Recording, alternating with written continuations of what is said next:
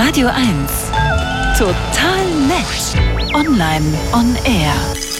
Und damit begeben wir uns mal wieder in die verblüffende Welt des Interwebs. Sie haben es vielleicht mitbekommen, Twitter gibt's nicht mehr, also den Dienst, den gibt's schon noch, aber Elon Musk hat es ja übernommen und dann umbenannt in X, weil das X ist sein Lieblingsbuchstabe.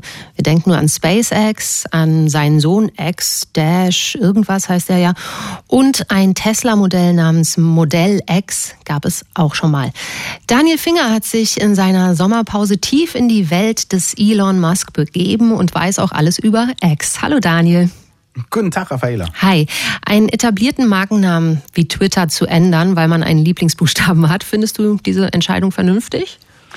Das ist äh, eine sehr gute Frage. Ich würde die Frage gerne ähm, erweitern und fragen, ist Elon Musk vernünftig? Also erwarten wir das von ihm? Du hast die verschiedenen X in seinem Leben ja angesprochen. Zumindest ist er an dieser Stelle konsequent, so würde ich es mal sagen. Er folgt einer inneren Logik.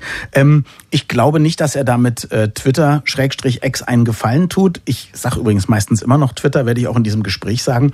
Und äh, sein Sohn heißt übrigens X-Dash. Ja. Und dann kommt ein AI, aber auf Elfisch geschrieben, also aus, aus, dem Herr der Ringe-Universum.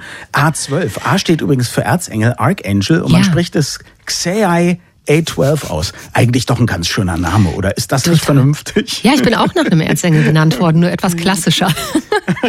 okay, gefällt mir. Mhm. Ja, es äh, gab ja wohl mit diesem neuen Namen auch Ärger wegen eines Werbeschilds, habe ich gehört, von, von X am Firmenhauptquartier. Was war da los?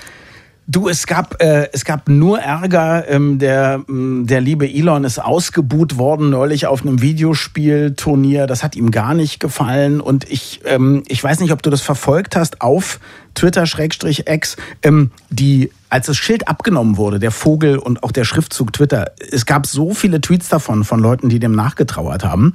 Und äh, was macht Elon Musk? Natürlich, um zu zeigen, wo der Hammer hängt, lässt er ein gigantisches übergroßes, blinkendes, stroboskopisches X da aufhängen, ähm, was auch alle vorbeifahrenden Autofahrer total genervt hat. Aber ich meine, es ist Kalifornien, da gibt es eine Bauaufsicht, da gibt es ein Straßenverkehrsamt. Das Ding wurde dann also ganz schnell wieder demontiert.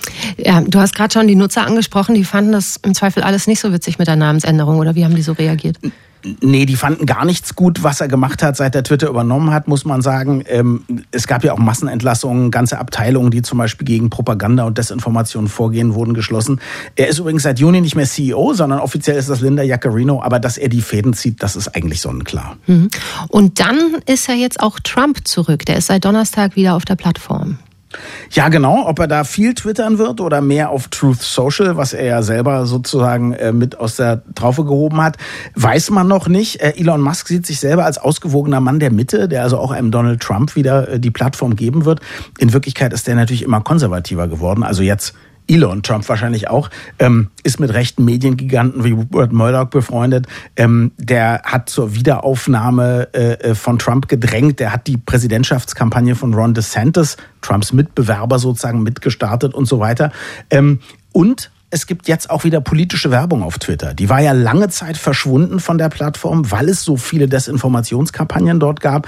Aber ähm, erstens passiert es, glaube ich, ähm, passt es äh, Elon Musk sehr gut in seinen Plan, endlich mal Geld damit zu verdienen. Äh, und zum anderen ist er da politisch eben auch relativ skrupellos. Also das wird jetzt auch für den nächsten Präsidentschaftswahlkampf alles wieder auf Twitter stattfinden. Und ob jetzt Twitter oder X, wie, wieso hält sich dieser Dienst eigentlich deiner Meinung nach weiter so erfolgreich trotz der Probleme? Weil es, glaube ich, trotz der ganzen Leute, die gegangen sind, immer noch das größte Lagerfeuer ist von all denen, die es gibt, Blue Sky, Mastodon oder Threads. Ist allerdings fraglich, wie lange das so bleiben wird. Twitter wurde in diesem Sommer zu X. Ich sprach dazu mit unserem Netzexperten Daniel Finger. Dankeschön. Danke auch.